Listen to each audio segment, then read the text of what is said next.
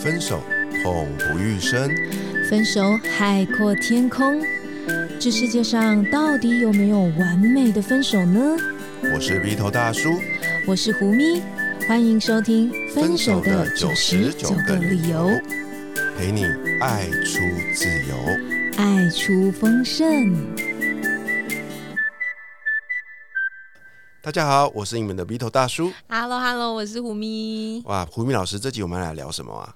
我们要来聊怎么快速的了解你的另外一半到底是不是适合的人。哇，这个问题真的是很多听众朋友回信问我们的问题之一耶。哦，就是敲碗啊，就说其实我有点在考虑要不要结婚啊，或者是说这个人到底适不适合结婚啊？我到底要怎么判断呢？所以我们今天就想要聊这个主题，就是我们先别说要不要结婚啦。我觉得两个人在一起的时候，在你结婚以前，应该还有很多需要磨合的事情。所以我们今天呢，就是来讨论说，哎呀，我没有时间慢慢磨合啦，什么呃，谈恋爱个六年、七年、八年这样子，有没有什么可以很快的看到彼此价值观的一些方式？哇，这个、这个、这个真的是很棒的一个讨论呢。我跟胡明老师哦会。把我们这些年来所受的一些苦哦，全部都透过这集跟你们知道，让你们如何快速的可以辨识出这个人到底适不适合跟我在一起。嗯，而且男生女生都适用哦。嗯，所以我觉得最终极的一个很容易快速看见的方法，真的你应该有听人家说过，我觉得就是去旅行。可是啊。对于很多比较保守的人来讲啊，嗯，他们会觉得说啊，去旅行呢，啊，我就要跟他住在同一间房间啊，我要跟他看到我素颜的样子啊，晚上睡觉我打呼怎么办？不是为什么去旅行你就得要跟他住在同一个房间？为什么？大叔你在想什么？哦，所以去旅行不代表我们要住在同一间房间。是啊，当然啊，可以分两个房间住。可以啊，如果你想要跟他分两个房间住，他既然不愿意还不高兴，就已经可以先淘汰了。哎，这也是一个价值观哦，对不对？对啊，所以我们要讲的是那个旅行，我认为是长途的，对，长途的，对，稍微长途一点。我的意思是说，他可能需要离。你原来居住的环境要陌生一点的，没有一定说我们非得要出国啦。可是我认为长程一点的，三天五天啊，哦七天八天，对，过夜的，而且他必须尽量远离你曾经很熟悉的城市。所以我认为出国挺好，因为真的超陌生，语言啊、风土民情啊，各方面都不一样。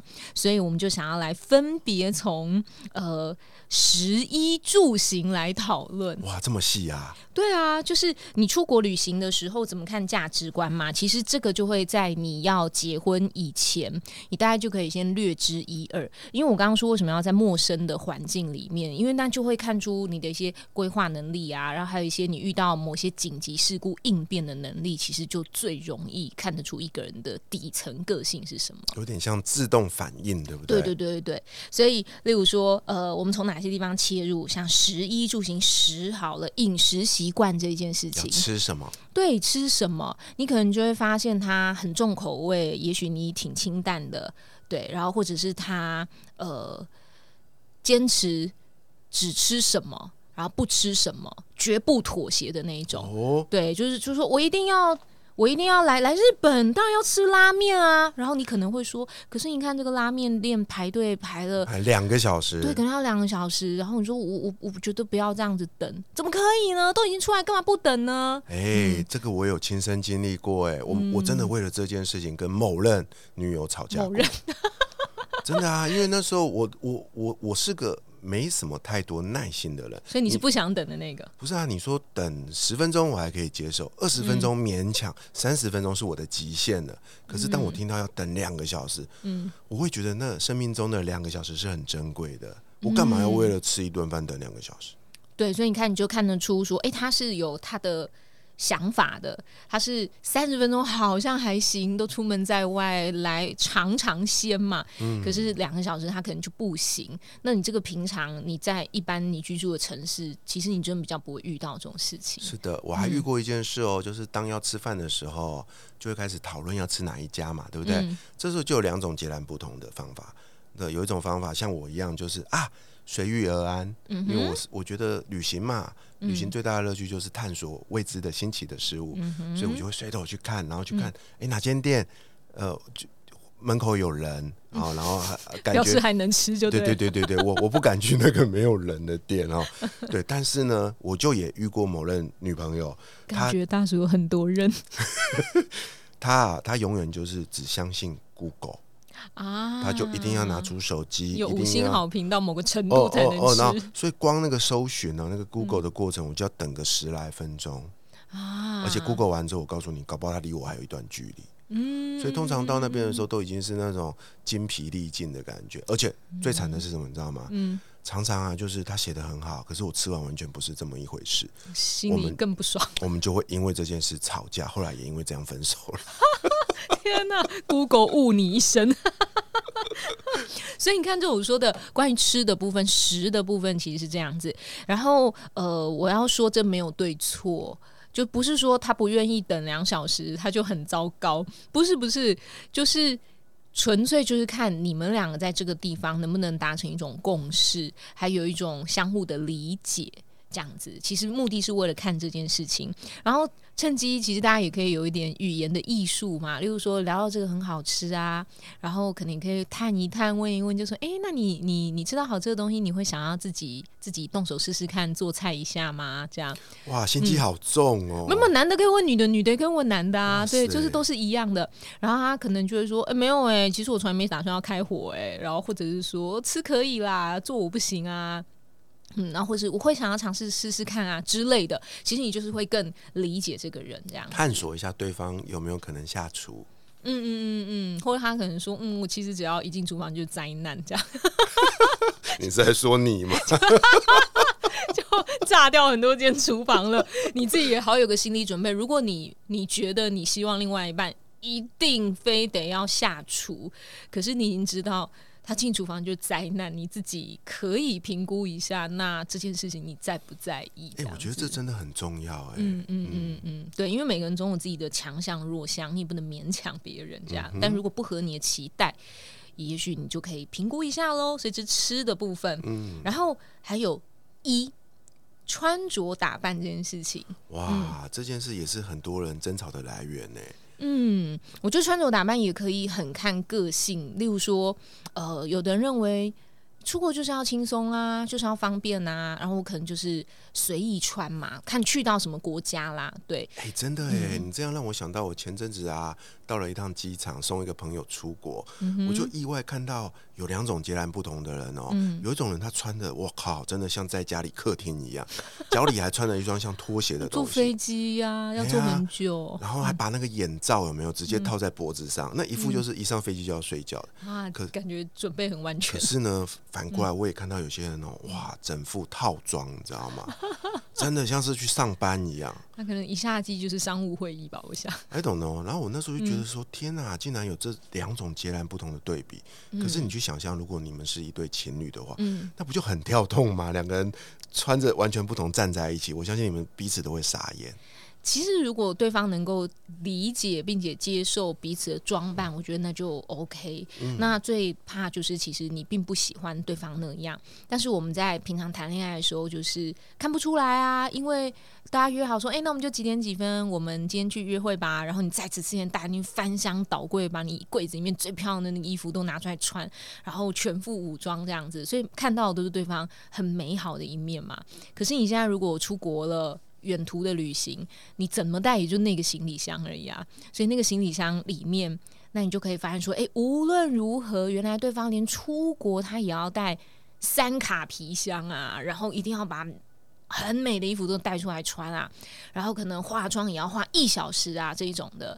那你想要出门，他就说等我等我，我还要化妆，那你能等吗？你可能在第二天就想要刷机票回家了。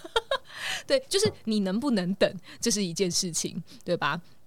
那呃不一定女生哦，因为现在有些男生也真的非常爱漂亮，他也会打扮很久，然后头发抓很久之类的这样子。对，所以你是能等的吗？或者是说对方他呃穿的很随性，可是你是很慎重的那一种，你能忍吗？你觉得你也太邋遢了吧？这样子跟你走在一起，我觉得像大叔刚刚说那种。不搭嘎，很丢脸，丢我面子。就是如果你有这种感觉，那可是这个人平常装扮就这样了。你你们能够沟通出一个折中吗？我觉得这个是出去的时候就能够看得出来。哦，我这边也想要贡献一个我的小故事哦，就是我在很久以前呢，曾经有一个好朋友，嗯，这是他亲身故事哦，就是他在跟他的这个太太，嗯哼，交往的时候，哇，他觉得，因为他太太是。很会打扮的那种女生啊，就是每天永远就是带着全妆，然后穿着套装上班的那种，所以他们才深深被她吸引，就交往了。嗯，可是你知道吗？当她结婚呢，有了家庭，有了孩子之后，这反而变成是她跟我抱怨的事情。嗯，她抱怨那种很简单，就是我从来没有想过，嗯，我从来没有想过她要花那么多时间，她要花那么多钱在这件事情上面。嗯，那你就回回头想，就觉得很有趣。在结婚前吸引你的这些东西，反而变成在婚后折磨你的东西。嗯，所以美丽或是帅气、好看，你必须知道它都是有成本的，要付出代价的。对，这个成本就是你想要看到美好它的一面，那你要知道它可能有时间成本啊、金钱成本啊，这些在未来你们共组家庭的时候，它可能都是会。需要考量进去的。嗯，天下没有白吃的午餐哦。当你觉得这餐超好吃的时候，要记得哦，你最后要买单了。对你喜欢她的美貌啊，或者是你喜欢她的得体大方的打扮啊，你要考虑这些，在未来其实都有可能是你们相处的时候的一些成本，不管是时间成本啊、精神成本啊、金钱成本啊，其实都是。然后还有一个东西。这个东西我觉得也也可以看一下是什么？嗯，就是例如说，对方会不会限制你的装扮这件事情？哇，例如说，我们平常也还好嘛，对不对？可是假设我们去了这种什么海岛型国家，很热那种啊，那就是去呃有那个什么泳池，嗯，那种海边，对，然后你可能想要穿个什么比基尼呀，他就会说不准露，不可以这么热哎，不可以。你不准穿泳装在别人面前，你要你就在房间饭店，就是我们两个在的房间，你可以穿给我看。就可能有这种，然后可能会发现一种对方的控制欲，嗯，这个是你平常可能不太会见到，就是没有那么强烈。例如说穿短裤他 OK，可是可能穿泳装不 OK，这样子。对，那反过来，你是不是也必须观察他可能会要求你穿一些你不喜欢穿的东西？就一样，如果你认为沟通之下你能够接受，那就没有问题。对你认为他的那种控制欲，你认为在合理范围之内，或者是你认为不合理啊？我的穿着凭什么让你来管？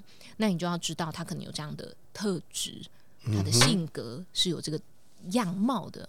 OK，这是关于衣服的部分嘛，对吧？对，然后再就是住这件事情。嗯，住就是你去外面会需要住饭店啊、住民宿啊等等的。那从这里，我觉得延伸可以看到一些关于价值观的部分。真的哎，那个住宿一天哦，从几百块到几万块都有哎。对你就可以看到两个人在某些事情上面，特别我觉得金钱的部分，他可能会觉得，哎，反正我们就只是睡个觉，隔天一早又有行程了。那这个随便就好啦。可是有的人可能会觉得说，哦，我认为那个睡觉是太重要的一件事情了。就算我只是要睡一晚而已，我也要选那个很棒的饭店，它有很好的床垫，这样隔天我就可以很舒服的起来，再吃个早餐这样子。对，可是这个就是成本喽。所以你们两个在这件事情上面是不是有共识？还是一方会觉得说，哎，你很浪费哎，这样。嗯，除了成本之外呢，其实还有很多小地方可以观察，比如说他在不在意有没有浴缸，因为有的人呢、他是很非泡澡不可；有的人他是喜欢淋浴的，他觉得浴缸很麻烦。嗯。你不要看这是小事哦，嗯。你去想象一下，将来当你们要共同组成一个小窝的时候，你嗯们就会为了那个浴缸或莲蓬头吵架，因为你要他不要嘛，对不对？所以在在这个选择住宿的饭店的时候，细心观察，你会发现很多他对于生活小细节的要求，这些都可以列入你的参考哦。对，然后住如果像刚刚大叔说那个啊，又睡在一起耶，很害羞哎。好，如果你们的关系已经是你认为可以，就是最朋友心困到顶的这一种，为什么突然变台语台？呃，做朋友要诚恳在一起，或者是你认为你们已经到了可以睡在一起的时候，那这个时候其实就可以观察。呃，我们上次有聊到一个健康的议题，哦，会不会打啊呼？打呼打到有没有磨牙？超大声，你无法忍耐。然后对说磨牙，或者是说睡相？睡相，他可能是会公转自转的那一种，对，就是睡到一半，脚会直接攻击你的脸部。把踹下去的那一种。嗯嗯、还有会扯你被子啊，最扯的一种是什么？你知道吗是？什么？梦游，好可怕！半夜掐你是不是？早上起来，发现他已经离开饭店了，不要笑，真的有真的有。真的有诶、真的是真的有，对，所以你就可以看到这些事情，还有一些小习惯，嗯对，像呃，我觉得这种卫生习惯，这个时候是看得出来。啊，这个真的有哎、比如嗯说啊，我们身为男生啊、哦最被诟病的一个是什么？你知道吗？你去厕所尿尿的时候，马桶盖有没有懂得掀起来？我告诉你，这是一件微不足道的小事，嗯但是它会决定你在这个女生第一很重要的一个印象。我的很多男性友人都是死在这件事情上，很莫名其妙，对不对？输给一个马桶盖，我我认为这件事情很重要，嗯。你可以喷到滴到，但你要负责擦掉。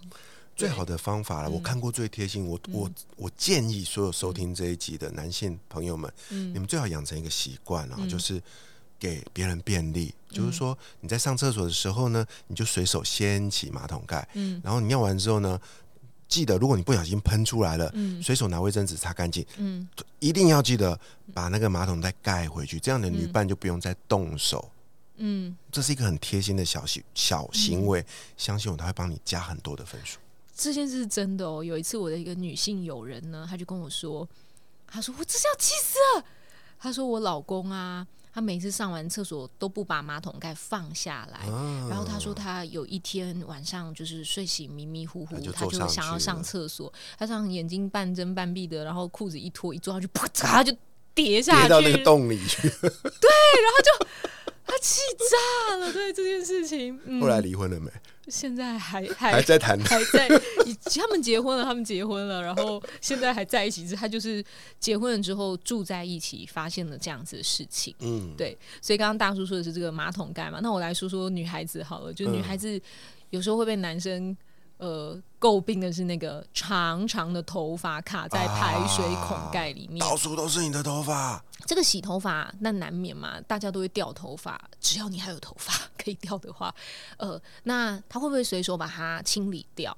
还是说，诶，你住第一天就是一点点头发，第二天头发越来越多，第三天水都进不去了，然后他也没打算把它清一清，诶，你大概就看得出卫生习惯，或者是说洗脸、洗手、刷牙，然后那些泡泡啊喷的整个那个台面上全都是，有没有随手把它擦一擦？对对对，还是你就看到他觉得也没擦，就是反正就这样啊。一一来可能是他原来的生活习惯就是这样子，就、是一种；然后二来你也可以观察他们那种心态，反正我就是付钱来，我干嘛要自己动手整理呢？哎、我说到这边，我还想到一个小东西哦，嗯我会跟大家分享哦，就是早上起床的时候啊，两个人第一次出去旅行嘛，对不对？通常、嗯如果你们是睡在同一张床上的话，通常你起来的时候，嗯对方也会被你就是一起起床啦，吵醒了被，吵醒。哎、这时候有个很重要的观察指标出现了，男性或者是女性有没有礼让对方先去使用浴室？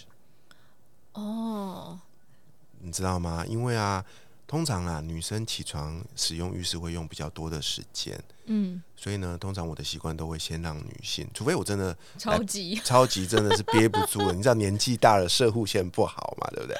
对啊，我不知道你射护线不好，但是呢，哎、就是我觉得这是一个很贴心的观察指标啊。哦，如果你你对方会先问过你说，嗯哎、你要不要先去？嗯哎、我觉得这就是一种尊重。嗯那可是如果你跟他住了三天，这三天呢，他早上起来都不管你的死活，他就啪自己去，然后一去就一个小时。哦，那你在外面憋得半死，嗯我觉得这件事你就得好好考虑了。嗯嗯嗯嗯，或是你们在一个空间里面的时候，他会不会因为呃，例如说大家可能一个想先睡，一个可能暂时还有一些工作要处理，还会不会冰冰冰冰很大声？都没有管你的，对，或者是他就是啊，虽然他还得处理事情，可是他有尽量放低音量，你都可以看出他是不是有一个体贴的心。哎、这样聊到这边，不知道有没有听出来嗯哦？虽然出去旅行只是一个小事而已，但是在这个旅行的过程，我认为它就有一点像是你们两个人将来生活的一个实践秀。你可以透过这个短短的这个几天的过程，去想象你跟他将来在一起的每一天。嗯，对，然后你可以观察哪一些是你真的没办法忍受的，你自己差不多心里面要有个天平，这样，所以这就是嗯住的部分。那再来去行的部分喽。哦，嗯，行行当然分走路啊，那去外面你们会搭一些大众交通工具嘛，嗯或者是你们会去租车这一类的都有可能。对，那一样这个部分你可以看到你们彼此的价值观。是什么？嗯金钱的部分也是有可能的，因为租车啊，或者叫计程车这一类的，总是会花比较多钱嘛。那如果是坐捷运啊，什么地铁啊，那就花比较多时间。对多的时间，那就会看出对方此时，比如说一个想要坐大众，一个想要开车或叫计程车，你们彼此对金钱的概念是什么？嗯，然后再来还有对时间的想法是什么，还有对生活的一些要求是什么？这样。嗯，那你也可能看到一个人的品德是什么，例如说哎他可能屈服了啊，不不要说屈服啊，就最后你们达成共识说好，那我们就回程的时候我们就坐那个大众运输去机场吧。结果可能因为回程带了很多大包小包，嗯那可能走路速度就拖慢了啊，然后或者是走一半，怎么这这一包掉下来，那包掉下来啊？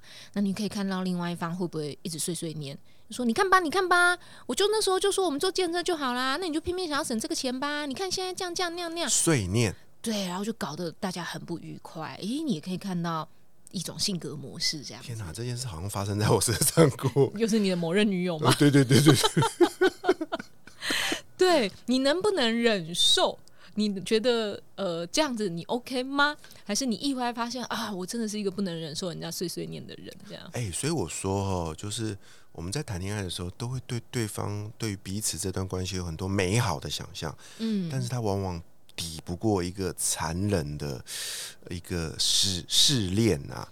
我印象中很深的，以前有一部日剧，好像叫做《成田离婚》，嗯它的意思就是说，一对新婚夫妻，新婚夫妻刚结婚要度蜜月，一到机场，一回来机场在成田机场就离决定要离婚了，因为看到真实的样貌了，看到真实的样貌。对，谈恋爱的时候，就是刚刚我们说的那些事情，你搞不好都会自动美化，所以还是要提醒大家，你也要考量一下现实，因为你搞不好认为。呃，你可以用爱融化打呼啊，你因为你可以用爱融化那个呃碎碎念啊，可是你真的回到了实际生活，在结婚了好一段时间之后，它会一直每天反复发生。你确定你真的可以吗？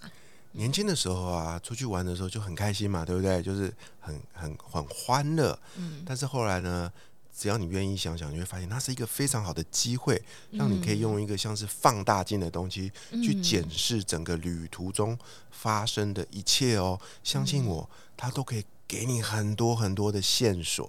嗯，包括开车，我觉得你可以看到车啊品这件事情。哦，真的呢，嗯我听过很多朋友跟我抱怨哦，就是天哪，我都不知道他是这么暴烈的一个人呐、他只要一开车，就像就像被那个什么八家将附身一样啊。怒怒族那一种。Oh my god！的，就整个像像像个换个人似的。嗯，我我是真的有这样体会，就是像我的家人啊，只要遇到那个十字路口，或是那种反正就那种交叉巷道，是属于停车左看右看没人，好发动。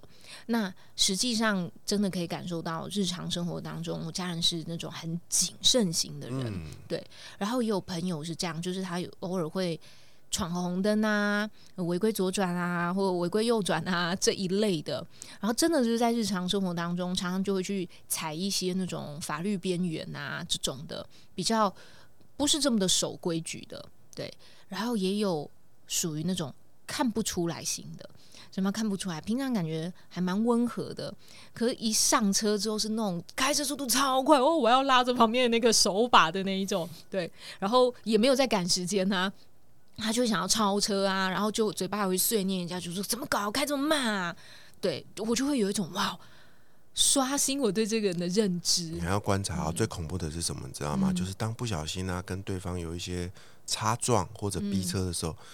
有些人哦，他会马上停车到后行李箱拿出一根棒球棒来，你才知道原来他的行李箱有棒球棒。Oh my god！这是我劝你啊，赶紧逃之夭夭吧，不然那个棒球棒下一次可能就会用在你身上。嘿，对，所以这些你是可以观察出一个人的小细节的。那最后呢，娱乐要注意什么呢？